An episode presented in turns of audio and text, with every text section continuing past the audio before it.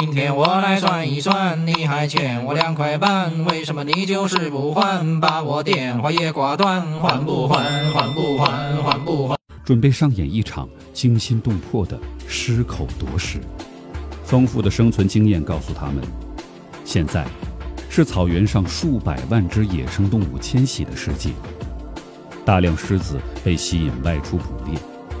一旦狮子捕下猎物，他们只要瞅准时机，就能迅速夺下狮子口中的食物。这是非常冒险的行为，一个不小心就可能葬送性命。痕迹，他小声嘀咕着，告诫身后的小贝要注意安全。很快，他们发现了一枚巨大的狮子脚印，看样子还很新鲜，这说明狮子就在不远处。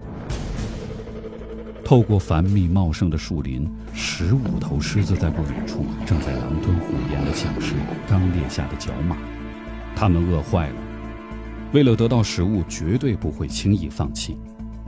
所以现在还不是下手的最好时机，等到狮子们吃的差不多后再动手，这样风险会大大降低。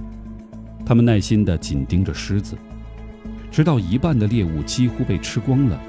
才终于等到了行动的时刻。男人们紧握武器，起身，径直走向狮群。